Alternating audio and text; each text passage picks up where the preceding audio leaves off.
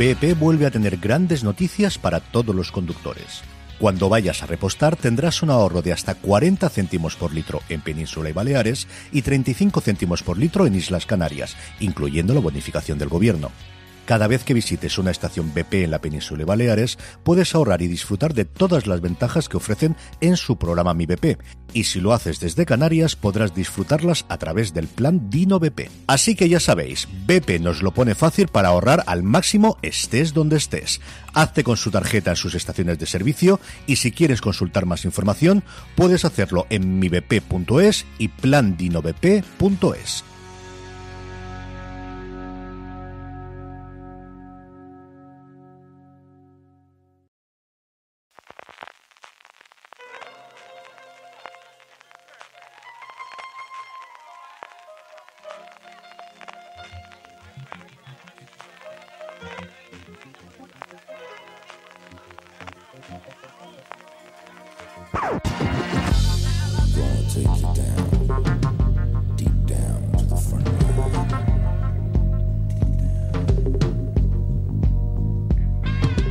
Bienvenidos a Watchlist, este nuevo programa con los miembros de la redacción de Fuera de Series en el que repasaremos lo mejorcito del mes, o mejor dicho, de los meses, tanto del que se va como del que entra. Será una cita mensual sin spoiler y lo que pretendemos es que no os perdáis nada, o sí que os perdáis alguna cosa porque no da tiempo a verlo todo, pero que estéis al tanto de cuáles son las series que merecen la pena. Yo soy Álvaro Nieva y me acompaña la persona que más sabe de serie de este país, y esto lo digo yo, aunque ella es muy modesta. Marina Such. Eh, muy buenas, Álvaro. Y también con nosotros nuestra experta en género, Emis Gatos y Fogone, entre muchas otras cosas, Valentina Morillo. Hola, ¿qué tal? ¿Qué presentación? No me la esperaba. Bueno, pues eh, como, como, decía, este, este va a ser un podcast mensual y vamos a hacer en una primera parte el balance del mes que dejamos atrás, que es enero. Y vamos a empezar con lo grande, con la serie del mes. ¿Cuál ha sido no la mejor serie para vosotras, sino esa serie pues que más ha dado que hablar, que ha sido de las más vistas, que estaba en todas las conversaciones serie fila? Marina, empezamos contigo. Eh, pues yo creo, o por lo menos la sensación que yo tengo es que aunque se estrenara en diciembre, la que ha seguido dando mucho claro en enero ha sido The Witcher. Igual porque yo tardé un poco más en verla y, cuando yo empecé a comentar cosas de la serie, pues eh, ya estábamos ya más en enero. Pero es eso, yo creo que todavía se estaba comentando mucho, se estaba hablando mucho sobre The Witcher. especialmente yo creo que entre... Eh, pues ya sabéis que al principio las críticas no fueron demasiado buenas, luego los fans empezaron a verla y empezaron a decir que bueno, que esas críticas que estaban infundadas, que la serie era estupenda y que estaba genial y tal y cual, y luego llegó la siguiente ola de gente que se subió al carro de verla, que volvieron al otro lado de, pues esta serie es un horror, no me he enterado de nada, me parece malísima. Entonces yo creo que todavía, con ese tira y afloja, todavía se ha estado hablando mucho de, The Witcher en enero. Y nos dio bastante salseo porque eh, en nuestro podcast, eh, ¿qué, lo hicisteis el podcast? ¿Fuisteis tú, no? Sí, ¿Tú, Antonio? Estábamos Antonio y yo y Marichu. Ah, y Marichu. Y, conseguisteis unos cuantos haters, me, han dicho, ¿no? Ah, sí. sí, sí, los pero, comentarios. Pero cuando digo que se ha comentado mucho es porque estas series que tienen ese fandom preexistente, porque venía ya de un fandom muy, muy fuerte de los libros, sobre todo de los videojuegos, cuando de repente o leen críticas malas a la serie que a ellos les encanta, o que yo tampoco sé si les encanta o es simplemente como me gusta mucho toda la saga, me tiene que gustar. Por lo tanto, me gusta automáticamente. He decidido que me gusta antes de ver la serie. Y después de ver la serie, aunque tenga mis reservas, me da lo mismo. La voy a defender a muerte al 100%. Entonces, cualquiera que diga, sí, bueno, pero es que las líneas temporales están fatal contadas, eh, Henry Cavill como protagonista bueno. ¿Qué pasa? Que aunque luego nosotros digamos que hay partes de la serie que están bien, como Jennifer, que a los tres nos gusta bastante, la gente se queda con lo malo y te, te atacan en plan de no tienes criterio, no tienes ni idea, eh, es que, claro, es que básicamente lo que vienen a decirte es es que te han pagado para que hables mal de esta serie, que ya es como, pues, pues lo que, sí, o, si no te ha gustado la serie, no hables de ella. Sí, sí si, no, si no te ha gustado la serie, no hables de ella, o ya la gente queda por supuesto que no te gusta porque no la has visto.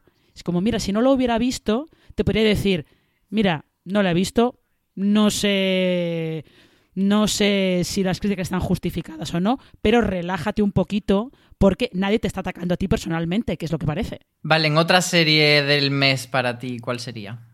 Otra de las series de las que se ha hablado mucho en este mes de enero ha sido You, y yo creo que eso nos va a pasar mucho con las series que se estrenan en los últimos días del mes cuando grabemos el podcast del siguiente, porque no da tiempo a que se genere todo el ruido de ellas cuando las están viendo y ya llega la cola al mes siguiente. Y You ha sido una revolución este mes también y después de que se anunció la renovación por la tercera temporada, eh, aparte que Ben Batley estaba de promo y será Gumball también y Netflix estuvo sacando varios vídeos promocionales que hay unos que están muy divertidos hay uno que está en YouTube en el que supuestamente le hacen una broma a Victoria Pedretti eh, en que intentan asustarla o intimidarla y no lo consiguen porque ella es una mujer muy tranquila y You ha sido desde luego una de esas series. Y otra, eh, más en Estados Unidos que aquí, ha sido El Visitante, la adaptación de la novela de Stephen King que ha estrenado HBO es una serie de la que se está hablando bastante más de lo que esperaba, pero tampoco me sorprende porque es el típico drama, bueno, tiene sus cosas de misterio que puede ser sobrenatural o no, pero es una cosa muy sombría y muy oscura que siempre tiene sus seguidores. Y la verdad es que la gente ha estado hablando de ella no al nivel de la super serie del mes, pero sí que se le está haciendo bastante caso. Pero eh, Vale, tú te has dado cuenta que, eh, sobre todo cuando se estrenó la serie, de lo que más estaban, lo que más comentaban, especialmente los críticos, que son los que habían visto más capítulos antes del estreno, lo que hacían eran otra vez muchas bromas sobre que eh, es tan oscura que no se ve nada. Y se hacían las bromas con que el director, por lo menos del primer episodio, creo, es Jason Bateman, que también dirige capítulos de Ozark. Sí, y entonces estaban todos como en plan de eh, Jason, puedes quitar puedes poner más luz, ¿eh? que esto no es como Ozark, le puedes poner más luz a esta serie no es tan tan oscura. Ahora, yo también digo una cosa, con esto de que las cosas son oscuras y no se ven, sobre todo cuando hacen las críticas los periodistas de los screeners, que hay screeners y screeners. Los screeners de Netflix se ven como los vas a ver tú, o sea que está todo perfecto, pero los que están por allí subidos en otras plataformas no tienen la mayor calidad, porque yo siempre los proyecto a la tele y se ven los píxeles que me están saludando, parece parece que tiene cada píxel un emoji de carita sonriente que me está diciendo hola. Y claro, yo cuando voy a ver esto me lo pongo en la tele y bajo las persianas tengo que decir que yo tengo unas persianas que me dejan la casa oscura, que podría tener un proyector y verlo sin problema. Y no sufro tanto de eso. Pero sí que se nota, la, no es tan azul como Ozark, pero sí que se nota que está Jason Bateman por ahí. Que yo he aprendido a no odiarlo tanto. Ozark es una serie que no me interesa, pero sí que le veo cierta, cierta madera de director. en este podcast, eh, regla número uno, no se puede defender a Jason Bateman.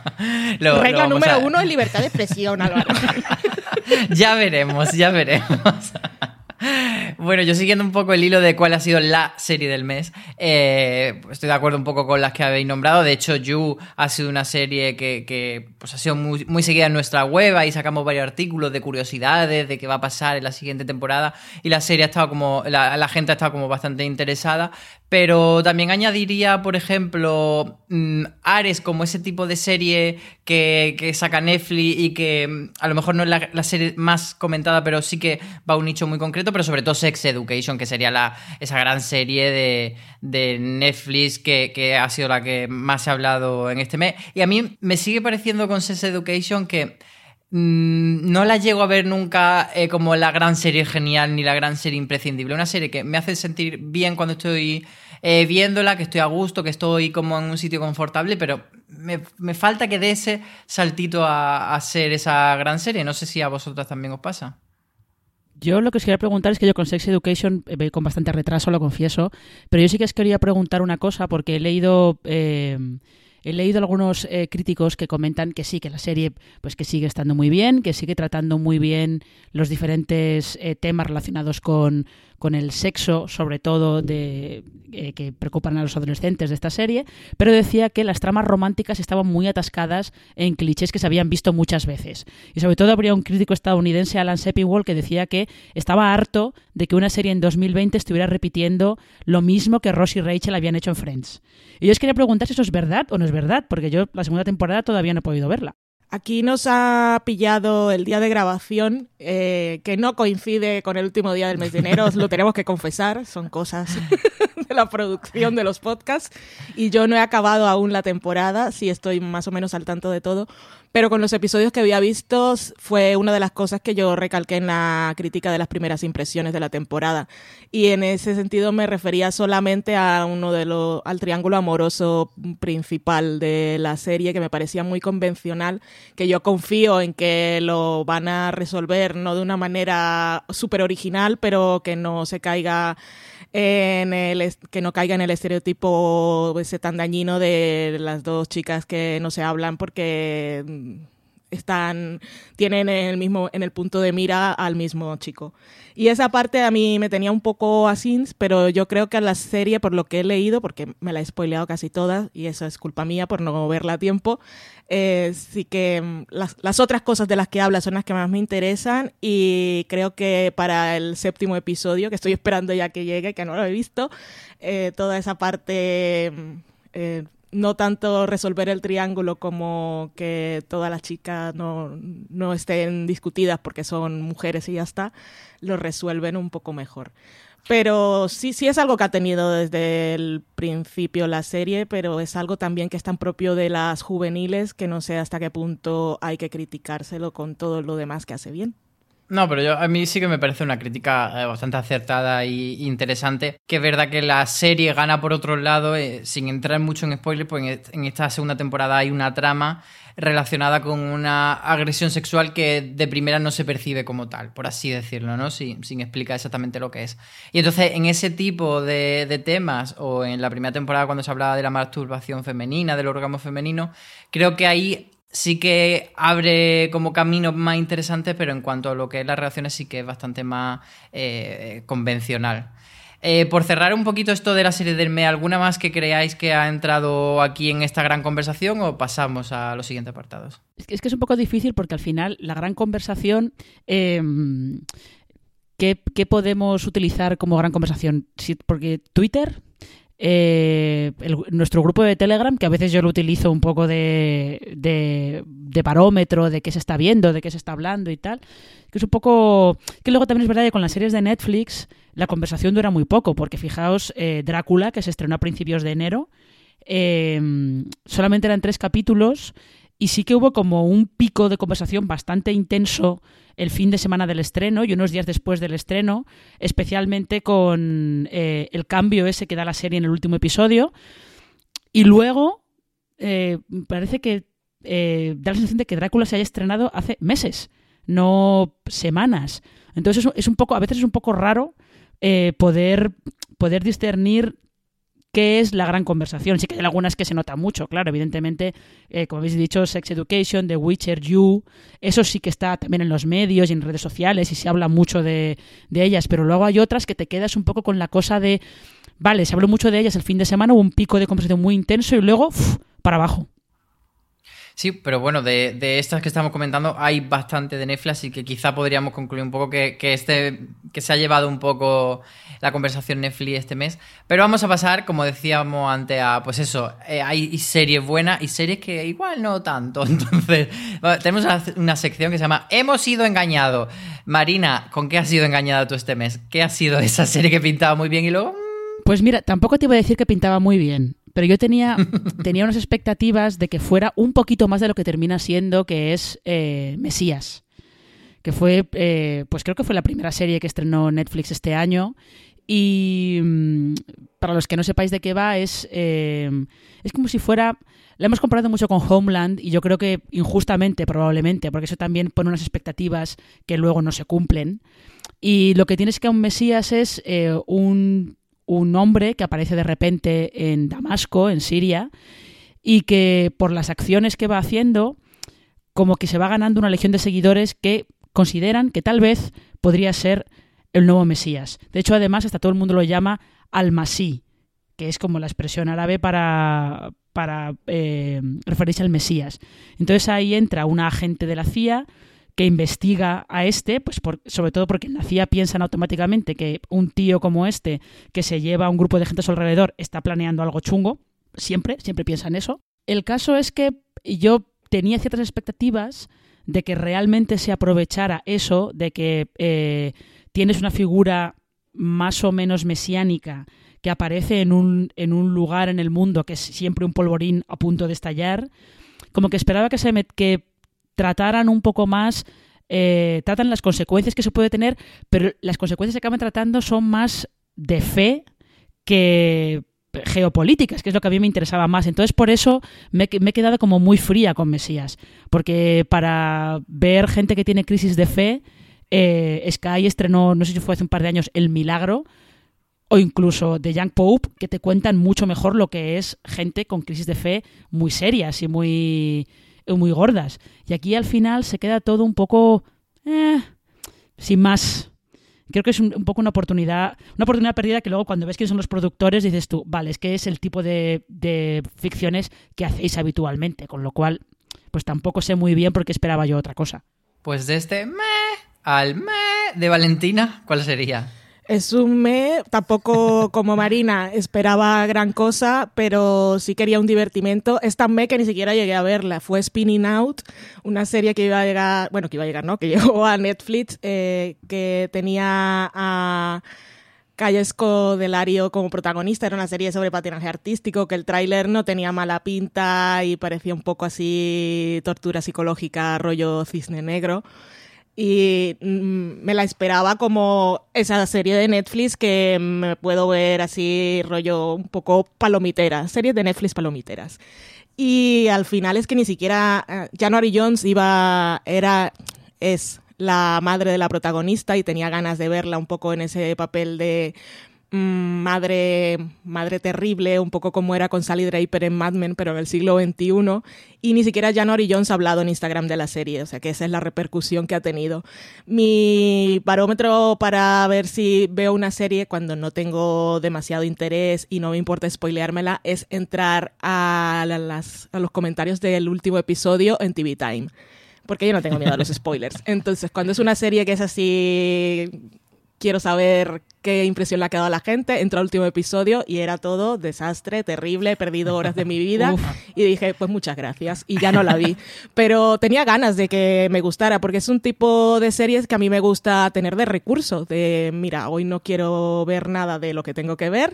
Voy a hacer un poco de entretenimiento. Cada quien tiene los entretenimientos que le sirven mejor.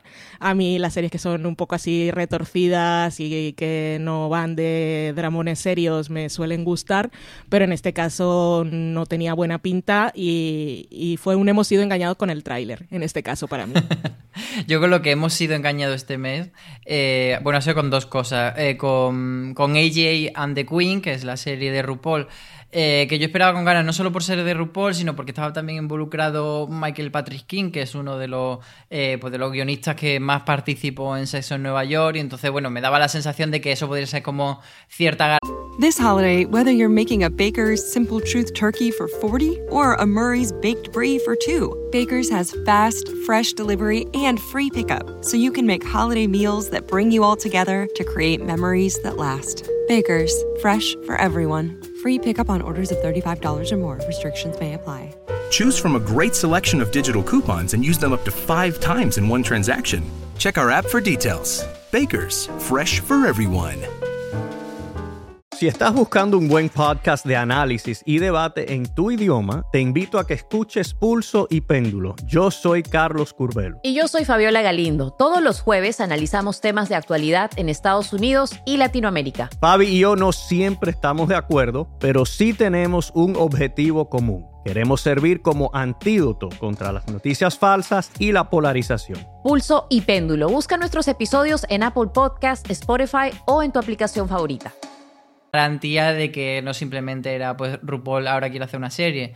Y, lo que pasa es que, bueno, mm, todavía no quiero confesar que, que no la voy a ver más, pero. Pero sí, pero si quieres. Pero sí, es que, es que estoy muy dolido, la verdad, porque me vi el. No acabé el primer episodio, lo confieso. Porque además que eh, una serie que le pega mogollón ser de media hora y son episodios de 40 o 50 minutos y se hace larguito y está como espesito. Entonces quiero luego darle una segunda oportunidad, a ver si coge su ritmo, pero por lo que he leído me da un poco que no. Y la otra de Hemos sido engañados, que A ver, yo solo he visto un episodio, pero no pienso ver más porque e, es como una serie mm, que me ha dado la sensación de bastante cutre. Es eh, La Facción Octubre o October Faction, que es pues, una de esas series que hace Netflix basada en cómics, etcétera, y que podría pintar bien, es como una familia cazadora de monstruos. No, es horrible. O sea, es como una serie de estas de CW. O sea, Kyle XY hace 10 años estaba mucho mejor que esto, para que una, una idea. Entonces ha sido otra de las decepciones. Pero bueno, para no estar tan negativos, vamos a hacer lo contrario, un anda, pues mira. ¿Cuál sería vuestro anda, pues mira? Esa serie que no esperabas nada y luego, pues bueno, no estaba mal. Marina. La mía es una serie española que mm, es una serie que está emitiendo Antena 3, se puede ver también en, en el A3 Player Premium, eh, que se llama Perdida y que al principio cuando se anunció el, la sinopsis que era de una niña que desaparece y su padre se va a Colombia a, a hacer lo que sea a, a encontrarla, pues me confieso que era un poco de, bueno, esto creo que lo hemos visto muchas veces, no sé, no sé eh, si de aquí va a salir algo interesante. Y luego, confieso que solamente he visto el primer capítulo, ¿eh? no he podido ver más. Pero mmm, solo con el primer capítulo me llevé una grata sorpresa de, oye, esto está, realmente de aquí pueden sacar algo. Le dan un giro más, más un giro un poco distinto, porque le van, lo van a meter como con un thriller un thriller, no voy a decir a qué se parece para que no haya ningún spoiler, pero un thriller que puede dar bastante que sí y luego tiene esa abogada a la que interpreta Adriana Paz, que yo solamente he visto un capítulo y ya quiero un spin-off con ella. Que le den una serie solamente a ella porque me interesa mucho todo lo que le pase a esa mujer. Eso sí, no esperaba gran cosa y mira, creo que Perdida debe ser de por lo menos los estrenos que ha habido en este principio de año en, en España debe ser de, de, los más, los más, de los más dignos y de los que tiene mejor pinta. Inciso, eh, estoy grabando este podcast mirando por la ventana bucólicamente. Acaba de pasar un autobús con The Witcher y hace un momento de ¡No! Yo retomando lo que dice Marina de esta anda, pues mira, también me quedo con una serie española que es Neboa, que, que bueno, yo le tenía cierta no esperanza por el hecho de que fuese otra serie que empieza con una niña muerta, una chica muerta, pero bueno, me, me parece que, que, sabe reconducirlo un poco y tal, pero bueno, tampoco diría que es como la gran serie, estoy esperando a ver cómo cuaja la cosa porque de momento he visto dos episodios y quiero ver hacia dónde avanza. Además de, de, títulos concretos de la serie, por repasar un poco este mes de enero, ¿cuál ha sido vosotras, para vosotras el dramita del mes? Esa conversación seriéfila que, que, nos ha indignado, que nos ha hecho comentar por Twitter, etcétera. Marina. Eh, pues probablemente sea el anuncio de, de, la liberación de los, de los contratos, la liberación de los actores de Mindhunter de sus contratos, que se quedó, es como, son estos anuncios que dejan la serie en el limbo porque es como de, no está cancelada, pero como vamos a tardar mucho en retomarla, no podemos seguir manteniendo a los actores bajo contrato porque ellos tendrán que dedicarse a otras cosas, no pueden estar esperando indefinidamente a que los llamemos y les digamos, oye, que empezamos a rodar dentro de un mes.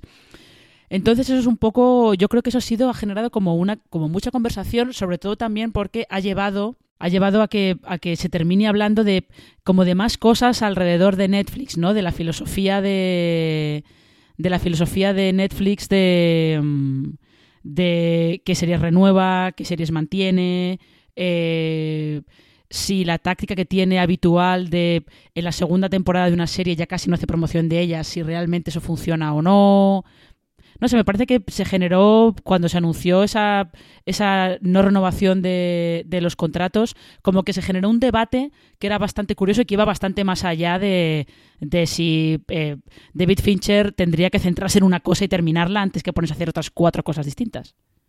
Es que es un tema que, que, también nos da un poco para hablar de si, si simplemente es que Netflix no ha tenido narices de confesar que la serie está eh, cancelada, ¿no, Valen? ¿A ti qué te parece esta polémica de Mindhunter? Tanto como no, ha dado para polémica realmente lo de Mindhunter, es algo que nos ha pillado por sorpresa relativa, porque ha, había pasado tantísimo tiempo desde que se emitió la temporada de la serie y la vez anterior no habían tardado tanto en anunciar la renovación, que era un poco esperado que no continuara, pero cuando sale la confirmación de que ya pues tienen bien en hacer ese, ese, respeto con sus actores de no tenerlos encerrados en un cajón y que puedan hacer otras cosas si realmente David Fincher está claramente a otras cosas y además está en otras cosas con Netflix, o sea que Netflix tampoco los presiona porque les interesa que le saque su película. Y Mindhunter es una serie que Netflix o que Netflix con Mindhunter siempre ha tenido una relación un poco extraña, sobre todo de cara crítica que no le pasa a los screeners a los críticos, que no le hace promoción en los semi. Es una serie que como que le gusta tener en catálogo y que le da cierto prestigio, pero no tanto, ¿sabes? Un poco, nos gusta tenerla ahí, pero no vamos a presionar. Así que no ha sido una gran sorpresa, pero sí ha sido como un ya podéis dejar de esperar, por lo menos, porque no es cancelación, pero a saber si de aquí a un año, dos años, David Fincher dice, pues ya he hecho la película, no se me ocurre otra, voy a retomar la serie, pero los actores están haciendo otra cosa, pues va a estar complicado el tema. Así que, pues ahí está. Yo mi teoría es que, que Mindhunter era una serie que Netflix quería posicionarla como su gran serie de calidad, su serie de culto, su serie que arrasase en premio y al no llegar a entrar en, las nominaciones de los Emmy, de los Globos de Oro, etcétera, y no tener esa repercusión, al final han querido cancelarla, pero no se atreven a decirlo y me parece un poco cobarde, la verdad y, se ha quedado un poco ahí esa, esa pseudo cancelación. Eh, luego otra cosa relacionada con Netflix, que además ha sido una polémica que ha venido en dos partes, porque primero yo, escribí sobre ella cuando, cuando Netflix lanzó estos rankings de, de como de lo más visto del año que cerraban a principios del mes, pero luego ha vuelto otra vez a raíz de, de otros datos que han lanzado y el hecho de que ellos consideran eh, espectadores, personas que han visto dos minutos de una serie suya o de una película. Entonces, si tú dices, ay, voy a ver The Witcher y te parece un mierdoño, pues resulta que, que cuentas como uno de los fans de The Witcher. Marina, eh, ¿qué hay de esta polémica? Es que, es que es un poco. Esto yo creo que hablando una vez con. Pues creo que era con Alberto Rey, que él decía que, bueno, dice, claro, pero esos son todos datos de marketing, son todos datos eh, pues que se utilizan para presumir eh, de cara a la galería, para darte un poquito de bombo, ¿no? Que al final es para lo que todo el mundo los usa. También para lo, para lo que las cadenas utilizan los datos de audiencia. Y decía, él dice, una cosa son esos datos y otra cosa son los que ellos manejen realmente. Yo esos datos de 76 eh, millones de hogares han visto al menos dos minutos de The Witcher, yo eso me lo tomo como había mucha curiosidad por ver esa serie, pero realmente lo que de verdad nos interesaría es eh, cuántos de esos 76 millones de hogares han terminado la serie y lo rápido que la han terminado, que yo creo que son datos que ellos tienen, que a ellos les importan mucho, pero que a ti nunca te van a contar, evidentemente, porque son los datos que sí que utilizan para para dar sus decisiones de, pues se sigue con esta serie, no se sigue, se le hace promo, no se le hace promo, a ver qué hacemos con esto, que The Witcher, independientemente de la opinión que tengamos sobre The Witcher, que The Witcher era la serie con la que Netflix espera atraer nuevos clientes, evidentemente. Y esa métrica lo que les demuestra a ellos es si mucha gente le dio por lo menos la oportunidad de vamos a ver un poco, a ver qué pasa. Yo creo que hay que tomárselos con mucha distancia. Es como cuando utilizaban la métrica de tantos millones de cuentas han visto el 70% de un capítulo o de una película. Bueno, eso sirve, eso sirve para, para que puedan, para que vean si realmente se había generado interés por ver eso, pero no sé hasta qué punto se puede utilizar como una métrica que de verdad nos, nos diga que, podamos utilizar como de esto está escrito en piedra y esto, esto es así. Te da, bueno, más o menos una pincelada, un vistazo, pero, pero poco más. Bueno, y por ir cerrando este repaso al mes de enero, quiero que me digáis cuál ha sido la mejor serie del mes de enero o la peor serie del mes de enero, pero no me valen las dos cosas, o sea, tenéis que elegir entre ser haters o, amar a una serie, como diría el programa este de, Divinity, de lo amas o lo odias. Em, venga, Valen, empiezo contigo. ¿Qué has amado o odiado este mes de enero? Yo he amado que llegara Evil a España y que a la gente le esté gustando. y que ya hayan podido ver ese cuarto episodio que dejó a la gente tan loca en Estados Unidos y que realmente te retuerce tanto las entrañas, te deja loquísimo. Cuando acabas ese episodio, de verdad es de esos momentos en que acabas de ver algo y te quedas haciendo minutos de reflexión o dadme un vaso de agua y tengo que procesar lo que ha pasado. Y es algo que no te esperas en una serie que está en, en CBS. Pero, y, y es una serie de los King que eh, Evil mantiene la calidad y todos los ingredientes que siempre tienen sus recetas, pero en este caso se van a un universo que les permite explorar cosas muy diferentes. ¿Quiénes son los Kim, Valen, para quien no los tenga ubicados? Los Kim son Robert y Michelle Kim, una pareja que lleva varios años trabajando como pareja creativa y llevan muchos más como compañeros de vida. Son los que hicieron The Good Wife, The Good Fight, eh, Brain Dead y antes habían hecho una serie que también era de abogados que solo tuvo una temporada, creo que se llamaba Proyecto Justicia o algo así. Y, son, son unas estrellas, son una gente que tiene garantía de calidad. Para los que vemos, vemos ese tipo de series y nos gustan, eh, yo creo que son de esos creadores que seguimos por ahí a donde van.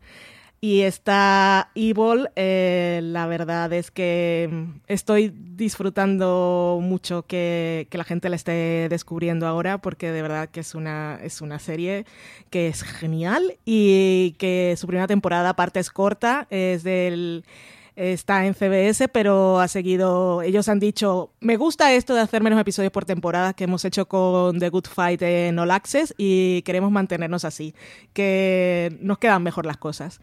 Y eso es lo que han hecho con Evil, que serán solo 13 episodios y yo creo que en lo que queda de temporada, igual en el mes de febrero volvemos a hablar de ella, porque tiene episodios que son muy, muy, muy destacables. Sí, es una serie que se emite aquí en Sci-Fi España, que además ha empapelado, no sé si toda España, pero por lo menos mi barrio eh, tiene bastante, bastante carteles de Evil. Marina, ¿tú con qué te quedarías como lo mejor del mes? Eh, yo es que me voy a quedar también con, con Evil. Y Valen ya ha explicado, ha explicado ya muy bien por qué la serie merece la pena.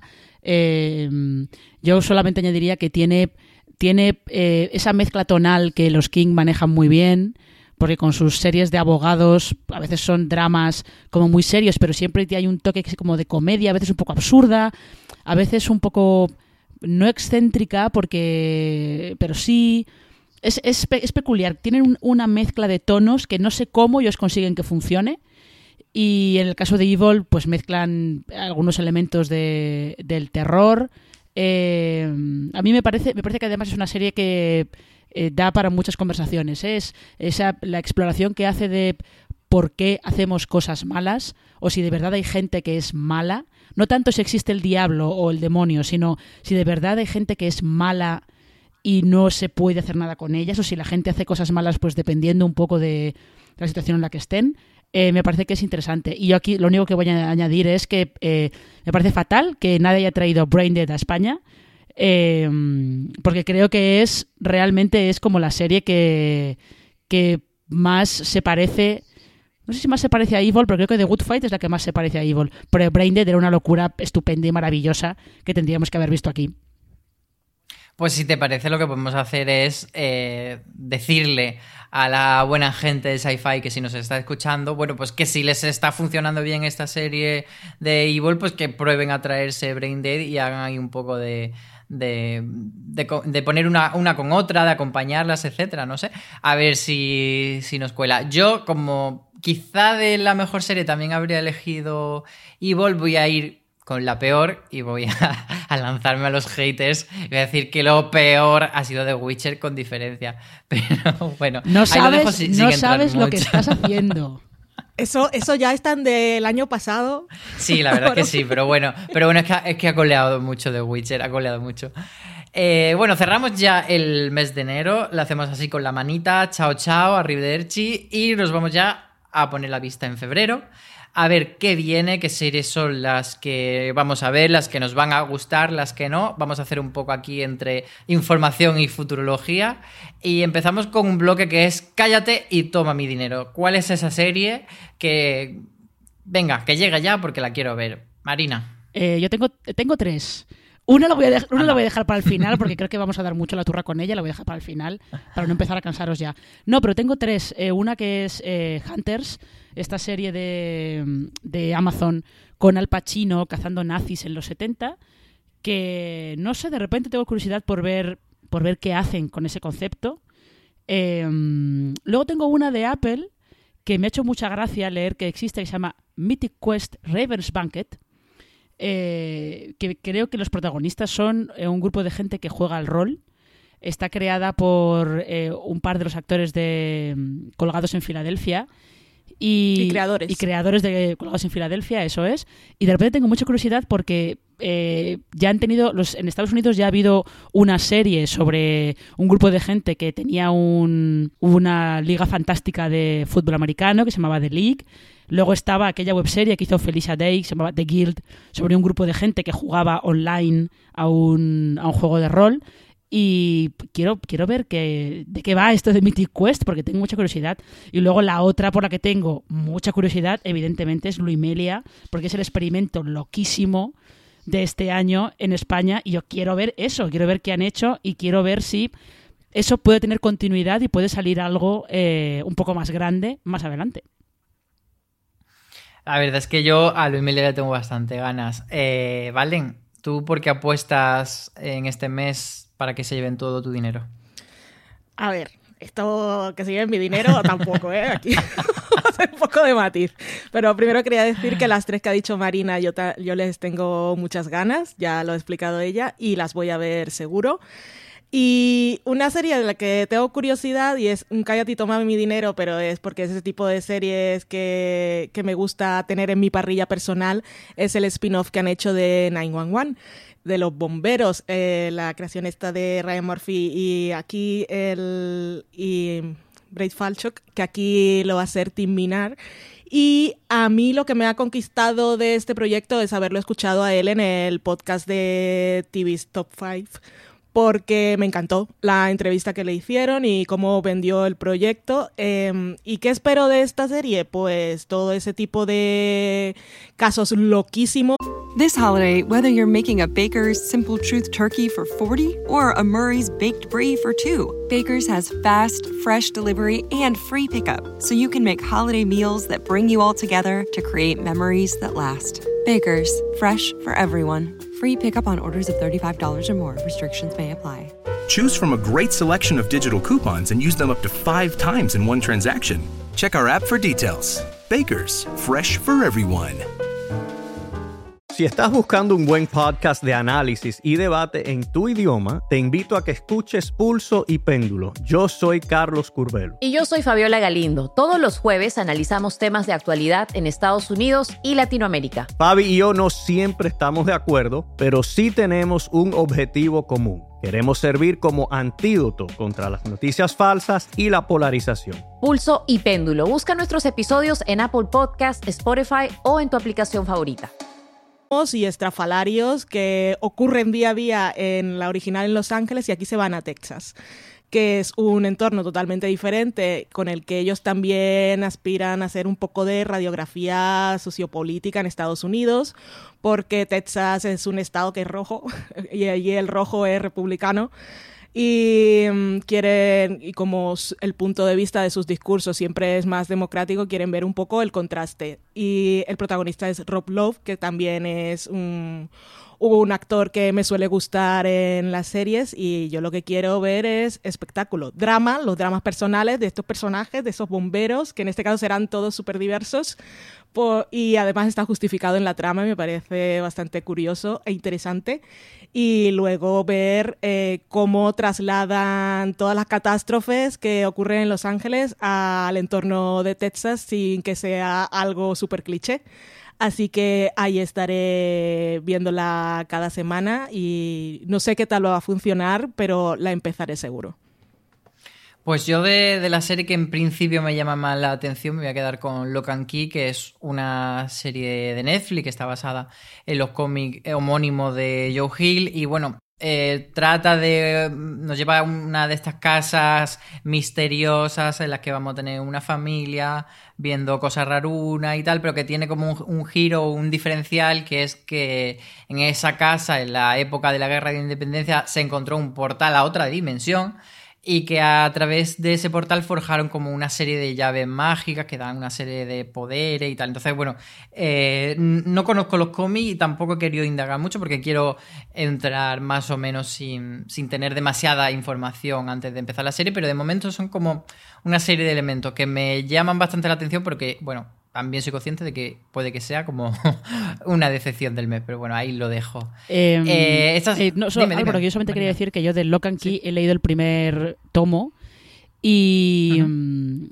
eh, lo que me sorprendió es que el dibujo es como muy... mm, No sé, no sé cómo decirlo, como muy... Eh, no convencional, pero el contraste entre el estilo de, del dibujo y el mal rollo que dan que da eh, uno, uno de los descubrimientos que hace, que hace el niño de la casa eh, a mí me, me, generó de repente como una sensación de hostia, que este cómic a lo mejor me está dando hasta un poco de, de, miedito y todo. Eso es el primer tomo solo, ¿eh? Luego no sé cómo no sé cómo continúa, pero vamos, yo curiosidad por verlo también tengo. Y bueno, eh, todo esto que hemos estado comentando eh, son series nuevas, series que llegan de estreno, pero luego hay otras que, que, ya conocemos cuáles son y que vuelven con nuevas temporadas. Y entonces en esta categoría que podemos llamar Yosito que llegue ya esta nueva temporada, eh, ¿tú qué tienes ganas de volver a ver? Valen. Yo tengo muchas ganas de Homeland. Ahora, el diosito que llegue ya a mí me juega en contra porque yo no he visto aún la, la, temporada anterior. Pero tengo muchas ganas ya de que acabe esta historia que empezó en 2011 y aunque he tenido mis, mis subidas y bajadas literales de la serie mientras ha estado en emisión, yo quiero ya ver cómo concluye la historia porque porque a Carrie Matinson le tengo mucho cariño. Eh, es un personaje que en la década pasada a mí me marcó mucho, sobre todo al principio, y ya necesito que termine esa historia. Ah, tiene, he tenido tiempo de ponerme al día, porque no la vemos desde 2018, sí, pero no lo he hecho. Ahora, Diosito que llegue ya, ponte las pilas, Valen. Y así Pensaba que iba a decir. Pensaba que iba a decir Diosito que llegue ya a jugar en mi contra porque soy atea.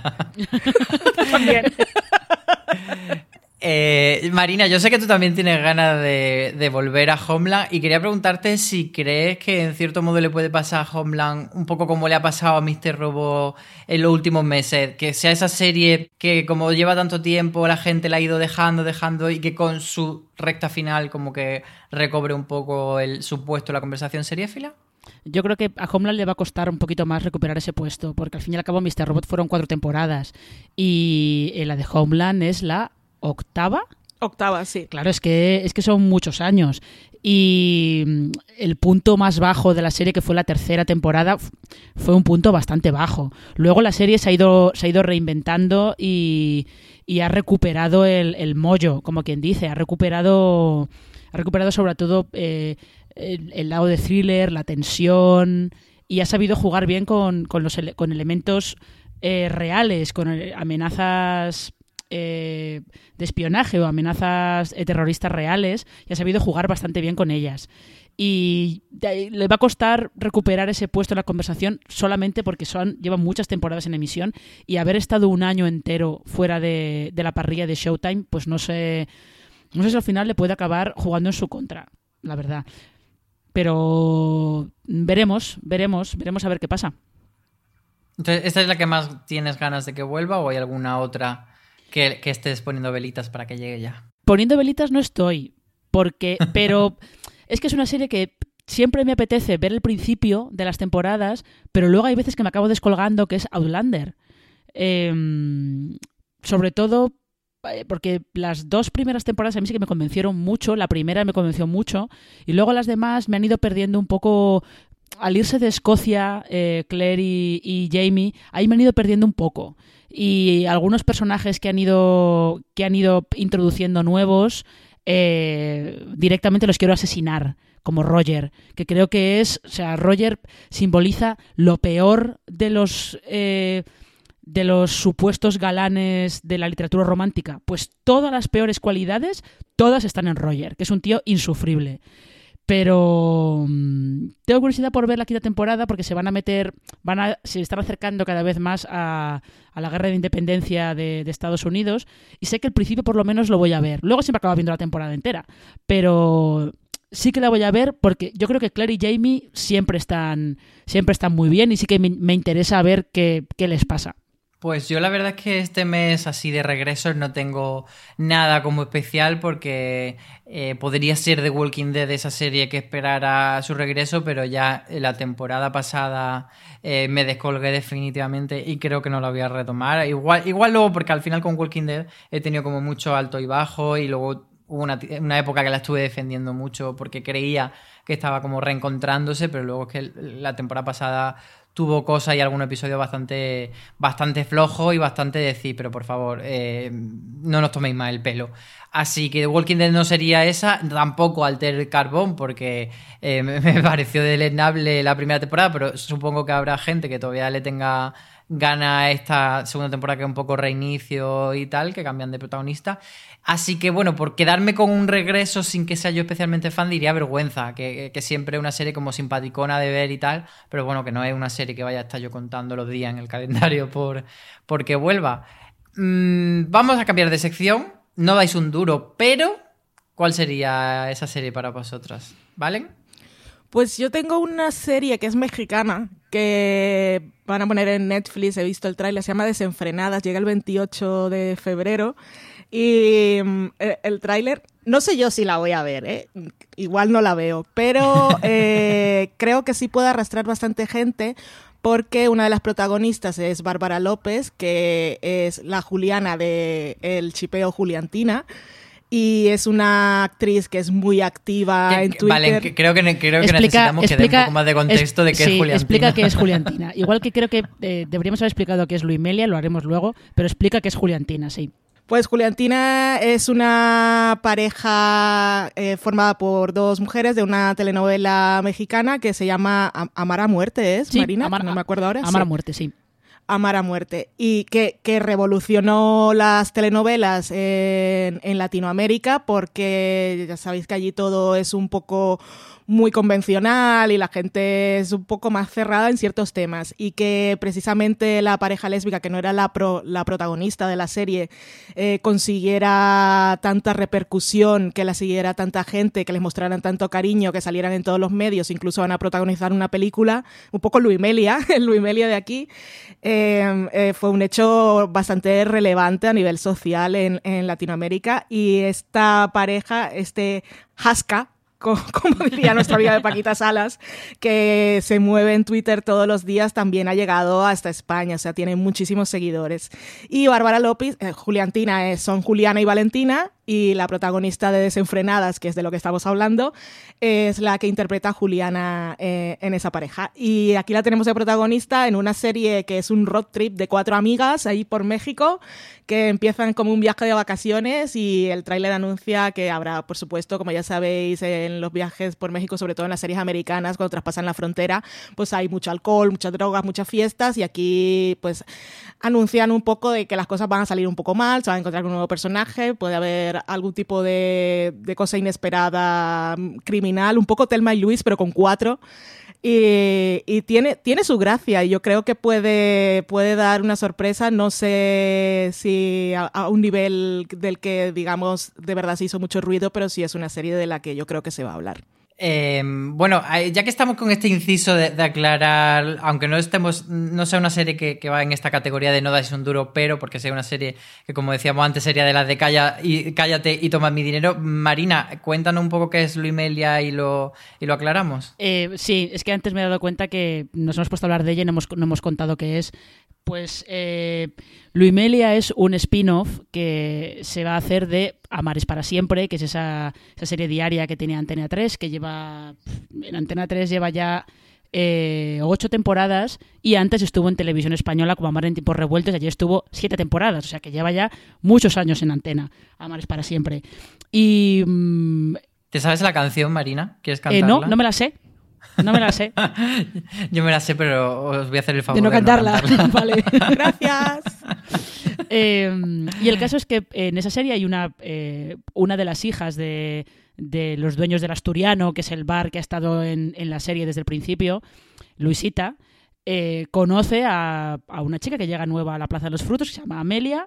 Eh, primero son súper amigas y luego acaban siendo, se acaban dando cuenta que están enamoradas, ¿no?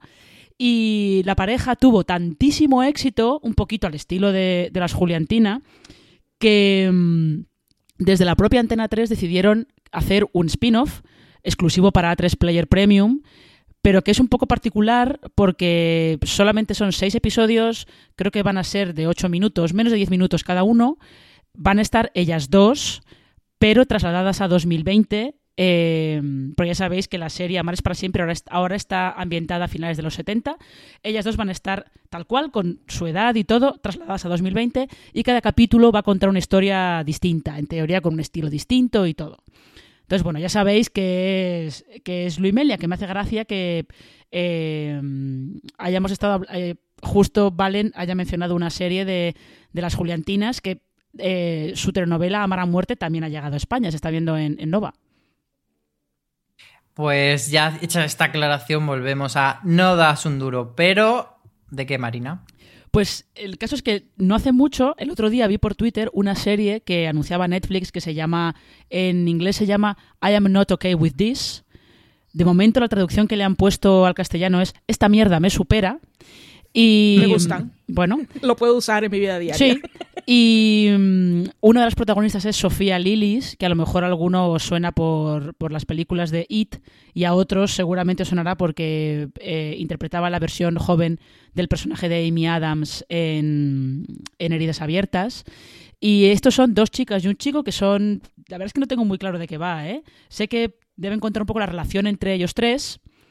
Y el caso es que eh, decía que al igual que Sex Education, que está muy influida por las películas adolescentes de, John Hughes en los 80, pues tipo El Club de los Cinco, La Chica de Rosa, Felices 16 y todo ese tipo de películas, las imágenes que ha sacado Netflix de esta mierda me supera es que es como si hubieran cogido la chica de rosa y la hubieran trasladado a 2020, cambiando los personajes.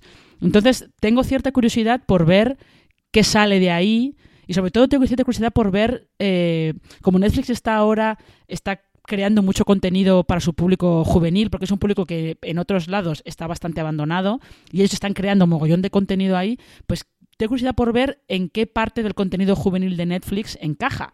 Si es en las comedias románticas, en la parte, evidentemente en la parte de thriller sobrenatural no, pero me interesa ver eso, qué es lo que cuentan, cómo encaja por ahí, no sé, me resultó, lo vi de repente así sin esperarlo y, y me, picó la curiosidad. Pues fíjate que, que, decías que no encaja en esa parte sobrenatural, pero sí que están haciendo una cosa ahí un poco... Mmm, que es promocionarla como la nueva serie de los creadores de Stranger Things y, y no están los hermanos Duffer ahí metidos, el que está es Sean Levy, que es just, junto con los hermanos Duffer, bueno, pues el otro producto ejecutivo, pero bueno, que aquí también es productor, que no es exactamente el creador de la nueva serie, pero bueno, ya sabéis cómo son estas cosas promocionales de aprovechar el tirón de un título reconocido.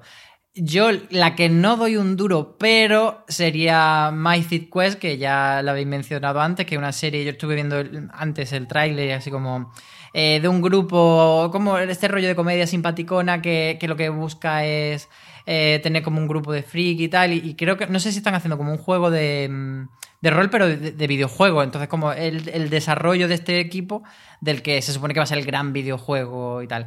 La razón por la que no doy un duro es por quién la emite. Que, que por otro lado, quería preguntaros cómo pronunciáis vosotras Apple eh, TV Plus, eh, Apple TV más. Eh, quiero, quiero, Plus, quiero el Plus, más, más. Quiero el más. Cuando llegue Disney Plus, también lo vamos a llamar todos Disney más.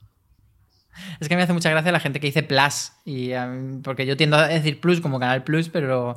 Eh, pues eso, en fin. Ya, no, no, sé, yo, yo, digo Apple TV Plus. Es como estas mezclas raras de eh, Kirk Douglas y Michael Douglas, yo qué sé. Yo digo sí, Apple TV Plus. ¿Ves? Yo ya sabía que, es le íbamos Apple, a decir diferente. porque decimos Apple, es Apple, es Google. Ya. ya. Fin. A ver, Google no lo voy a decir nunca y... Mi madre y dice. Google. No sabe muy bien cómo funciona Internet, pero mi madre dice Google porque en, en, en Latinoamérica cuando lo ve en la tele la gente dice Google. Pero porque, porque está bien pronunciado.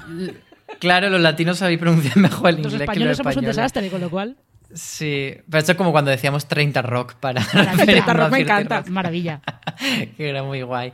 Eh, bueno, pues, eh, pues eso, que, que Mike Quell el, pinta simpático el, este tráiler que he visto, pero las series de Apple pues todavía están ahí como que no sabemos si, si acaban de coger su tono, si acaban de despegar y entonces bueno, la voy a poner todavía ahí un poco en cuarentena.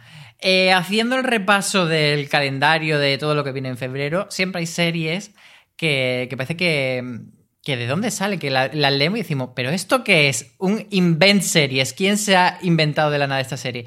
Eh, ¿Cuál ha sido la vuestra? ¿Cuál habéis leído y habéis dicho? "Mm, Yo, yo es que he visto eh, he visto unas de, de las, de las que estrena Filming. He visto una que ellos la tienen como cara a cara. Que, claro, yo por, Que no es la peli de Ahí Nicolas está, Cage, es que ¿no? por, por cara a cara, a mí lo que me viene a la cabeza son Nicolas Cage y John Travolta con las pistolas de oro y las palomas y pegándose tiros a cámara lenta y todo eso. Entonces me he quedado un poco eh, descolocada, como de esto que es. Luego, si lo busco, es muy probable que sea. eh, This holiday, whether you're making a Baker's Simple Truth turkey for 40 or a Murray's baked brie for 2, Baker's has fast, fresh delivery and free pickup, so you can make holiday meals that bring you all together to create memories that last. Baker's, fresh for everyone. Free pickup on orders of $35 or more. Restrictions may apply. Choose from a great selection of digital coupons and use them up to five times in one transaction. Check our app for details. Bakers, fresh for everyone. Si estás buscando un buen podcast de análisis y debate en tu idioma, te invito a que escuches Pulso y Péndulo. Yo soy Carlos Curbelo. Y yo soy Fabiola Galindo. Todos los jueves analizamos temas de actualidad en Estados Unidos y Latinoamérica. Fabi y yo no siempre estamos de acuerdo, pero sí tenemos un objetivo común. Queremos servir como antídoto contra las noticias falsas y la polarización. Pulso y péndulo. Busca nuestros episodios en Apple Podcast, Spotify o en tu aplicación favorita. Eh, o una miniserie británica o, nórdica que Filmin está, ahora- está subiendo su catálogo muchas de, que a lo mejor tienen como 5 o 6 años que en España no se habían visto aún y ellos están aprovechando para subirlas pues bueno para hacer para que la gente pueda para que la gente pueda verlas. Pero eh, fue leer cara a cara y os prometo que tuve un pequeño un pequeño momento de cortocircuito mental Yo la que, la que me pasó eso fue con Charité en Guerra, que luego, o sea, que era un nombre como tan raro y luego he estado descubriendo que es una serie alemana sobre, sobre un hospital en guerra y tal, en 1940 y eso, pero bueno, el nombre fue como, ¿esto qué es? Valen, ¿cuál ha sido la que te ha dejado a ti como, ¿qué es esto? Nosotros siempre tenemos esos momentos cuando entramos al calendario de redacción que dice esta serie de dónde ha salido, que suelen ser de Netflix, pero am, la que he elegido de este febrero es que es porque es muy, es muy random, más que random es genérico el título, es Drama, una serie que se llama simplemente Drama, que es de Place, el canal digital de, de televisión española.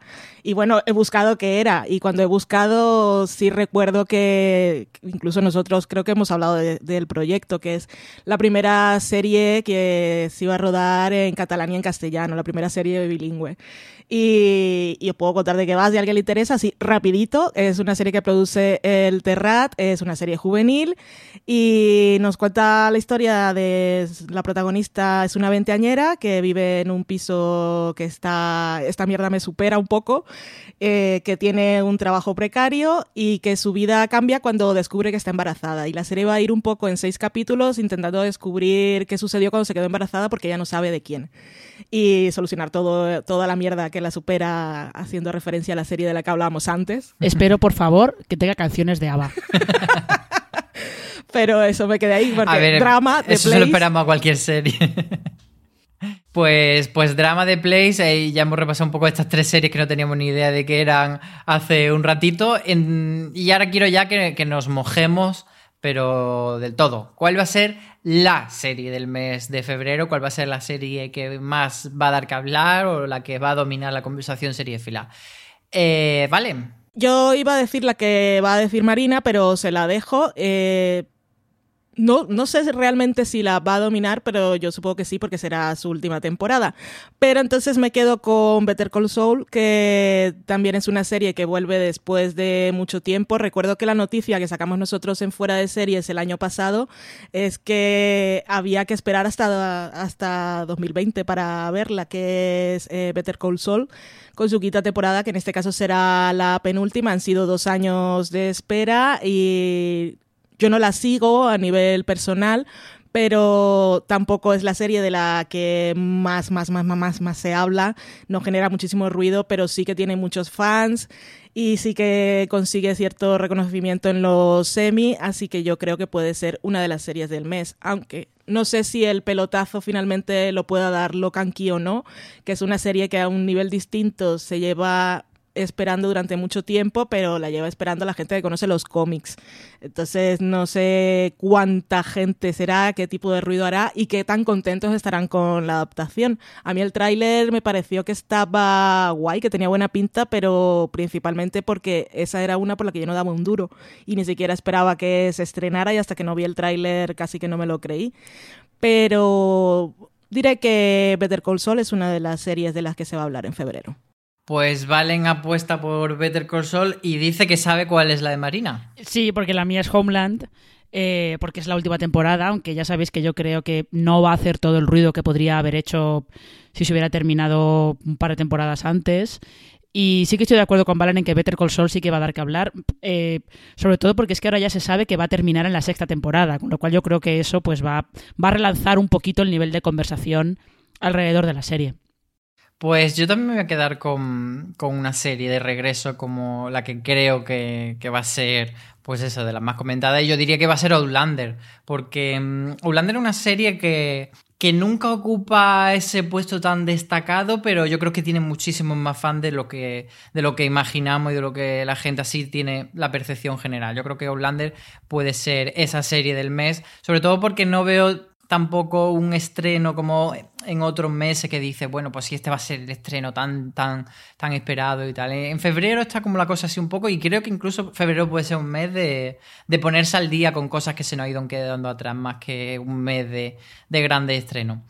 Eh, hechas nuestras apuestas, pues mm, lo que vamos a hacer es ver cuáles son las series que, los oyentes nos han dicho que esperan con más ganas a través de una, de una pregunta que lanzamos por las historias de Instagram. Si no nos seguís en Instagram, seguidnos. Si no nos seguís en Twitter, seguidnos, tanto afuera de ser como nosotros tres, oye, porque también somos muy interesantes. Nos podéis buscar alvaronieva, arroba mismacuffin, arroba thursnext.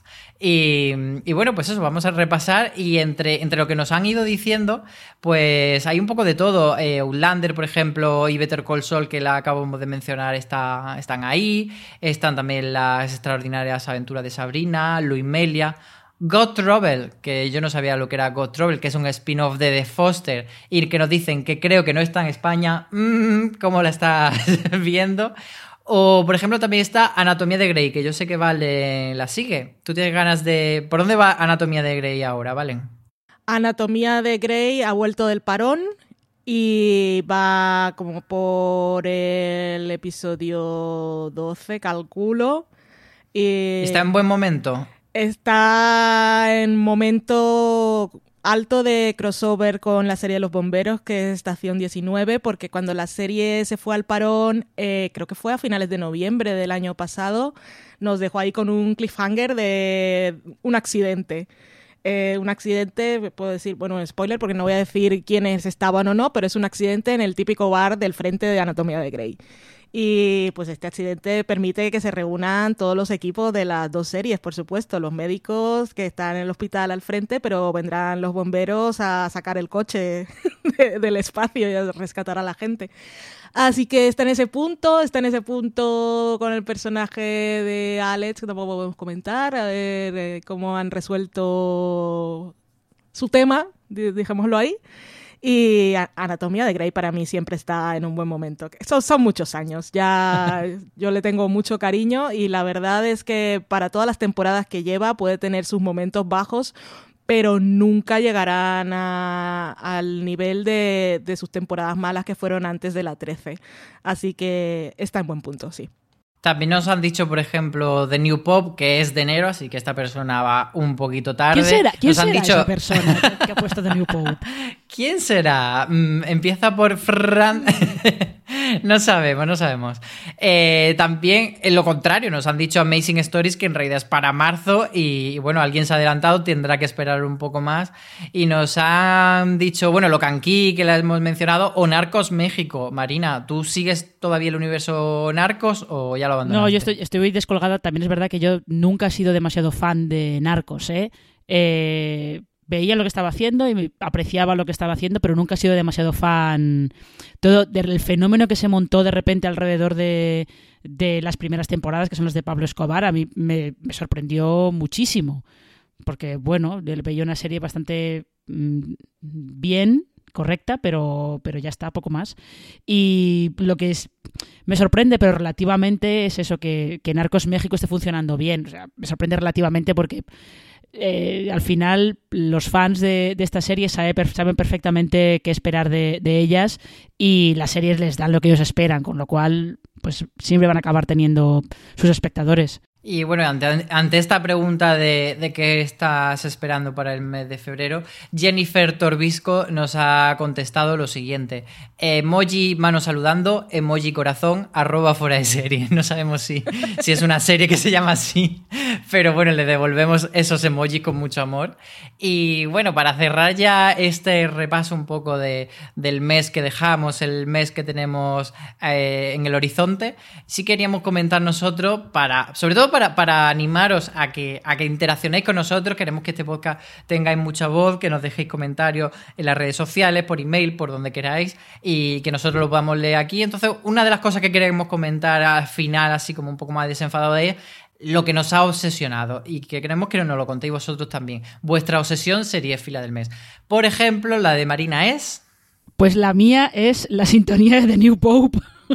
Curiosa, curiosamente. Eh, porque es, eh, es una canción que se llama Good Time Girl de un, un dúo así de, de, música electrónica que se llama Sophie Tucker o Sophie Tucker, no sé por qué son alemanes, no sé cómo se, no sé cómo se pronunciará, pero es que eh, es una sintonía de, o sea, lo que te dan ganas con los títulos de crédito de New Pope es de que eh, tener una bola de discoteca, luces de colores, eh, que alguien te dé, no sé, un gin tonic o algo por el estilo, y de estar como bailando como loco, pero, pero todo el rato. Y además, de hecho, los que hayáis visto varios capítulos de The New Pop, veréis que los créditos cada vez están un poquito más desfasados. La gente que está en esos créditos cada vez está un poquito más desfasada. Entonces es como... Eh, no, no soy capaz de sacármela de la cabeza, os lo prometo, no puedo. Pues yo creo que, que desde aquí, si nos escuchan de HB España, eh, le vamos a proponer que haga un evento allí en el Vaticano con Gin Tonic, que yo creo que si alguien puede conseguir eso, es el equipo de prensa de, de HB España. Vale, ¿en qué te ha obsesionado a ti? A mí me ha obsesionado una cuenta de Instagram que se llama Bojack's Hidden Jokes, que eh, son como las bromas ocultas o lo que queda oculto siempre en el fondo de, de Bojack Horseman.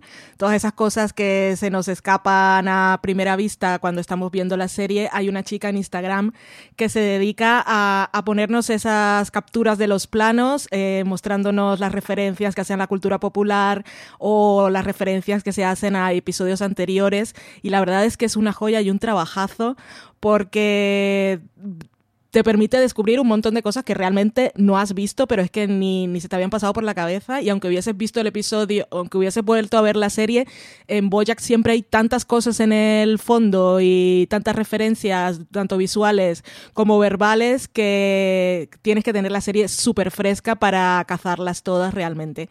Y a que Bojack, eh, en el momento en que estamos grabando, yo no he podido ver el, el final de la serie, es una cosa que me ha tenido obsesionada durante todo el mes de enero y para el próximo podcast yo supongo que hablaré mucho de Boyac, eh, ya aviso, pero esa cuenta de verdad es que está, está genial. Eh, os de, supongo que os dejaremos el enlace en, en el post de, del podcast y si sois seguidores de la serie os invito a echarle un vistazo. Gracias a esta serie que precisamente ha tenido ahora más repercusión porque eh, la cuenta oficial de Boyac interactuó con ella, eh, dijo que eh, hizo algún comentario a alguno de los, de las publicaciones que había hecho. También Margot Martindale, que acaba de apuntarse a, a Instagram y eh, le escribió a ella, a la chica que lleva la cuenta, le mandó un mensaje directo y como no tiene el tic azul, eh, pues la chica pensaba que era una broma. Luego después puso el comentario, puso las capturas y Margot Martindale le decía, sí soy yo. es que no me han verificado. y como Margot Martindale aparte tiene eh, un personaje en Bojack que es Margot Martindale es character actor Margot Martindale que siempre la contrata a Bojack a la actriz para que le resuelva unos casos que son loquísimos. Pues tiene doble gracia eh, esto de que no la haya, no la haya reconocido como, como la actriz real cuando hablo con ella. Está muy chula la cuenta. Sí, es que no hemos nombrado a Boya como. Se nos ha quedado como un poco en el limbo entre, entre un mes y otro, porque eh, la temporada final, las, que es la segunda parte de la temporada 6, se estrena el 31 de enero. Entonces, bueno, no nos ha dado tiempo todavía a verlo, pero, pero desde luego es de lo más destacado de enero. Aunque no, haya, no la hayamos visto, ya sabemos que, que lo será. Y bueno, eh, yo creo que casi que la podríamos contar en, en el mes que viene, ¿no? Como, como, esa parte para que no se nos quede ahí olvidadica la pobre. Y bueno, yo mi, mi obsesión serie fila este mes no es serie fila en realidad, es realitera, es, Survivor Winners al War, que es la, la, temporada número 40, siempre durante, pues eso, 20 años que llevamos viendo Survivor, menos, pero, pero 20 40 temporadas en 20 años, eh, pues siempre hemos querido una, una edición de, ganadores de Survivor que vinieran a pelear y la vamos a tener por fin empieza este mes de febrero, así que lo siento por la serie, pero tengo que hacer este paréntesis de, cuál va a ser mi obsesión del mes de febrero. Y soy Tim Parvati, que quien haya visto Survivor sabe a qué me refiero, la, mejor concursante de la historia de Survivor, así que voy a sufrir mucho para que no la echen. Mm, dicho esto, eh, cerramos ya este podcast. ¿Cómo os habéis sentido en este primer podcast de la relación? Marina, Valen, ¿os ha gustado? Sí, sí, sí, sí. Yo creo que no sé, ha estado, ha estado, bien eso de poner en común las cosas que, que estamos anticipando o, las cosas que nos han gustado o que menos nos han gustado de este mes. Yo creo que ha estado bien. Bueno, y nos servirá también este podcast, ¿no, Valen? Para que hagamos un poco de, de, de, esfuerzo por no dejarnos atrás muchas cosas, ¿no? Y que, y que no se nos queden atrás las series importantes. Sí, porque ahora ya son, son más deberes, porque quiero haber, querré haber visto más cosas para poder comentar en el siguiente programa. Este primero, aparte, hacemos las primeras apuestas, entonces ya en el siguiente podremos ver si ese toma mi dinero y corre lo hemos perdido definitivamente o no. Y la verdad es que para ser el primero y para ser febrero un mes tan flojo de estrenos, yo creo que lo hemos solventado bastante bien. Casi que hemos hecho más interesante los comentarios de, del podcast que lo que va a venir en febrero porque hay poquita cosa. Es que con vosotras siempre se hace la cosa muy, muy sencilla y, muy bien, muy hacia de arriba. Así que nada, pues muchas gracias a todos los que nos habéis escuchado hasta aquí. Deciros, pues eso, que nos encanta que nos comentéis, que nos encanta que nos, que nos deis feedback en todo. Así que bueno, este podcast es para vosotros, para que estéis un poco al tanto de las novedades, de lo que hemos visto, de lo que vamos a ver. Y os esperamos que, que estéis todos aquí con nosotros y que nos vayáis contando, como os digo. Pues bueno, este podcast sabéis que está en Apple Podcasts, en Evox, en Spotify, recomendárselo a todo el mundo. Y como nosotros somos la gente de la redacción, pues vamos a tirar para, para barrer para casa y vamos a decir que por favor entréis todos los días fuera de serie, que hay un montón de críticas, de artículos y de columnas de opinión maravillosos. Así que ahí os esperamos en fuera series.com. Muchas gracias y nos vemos el mes que viene.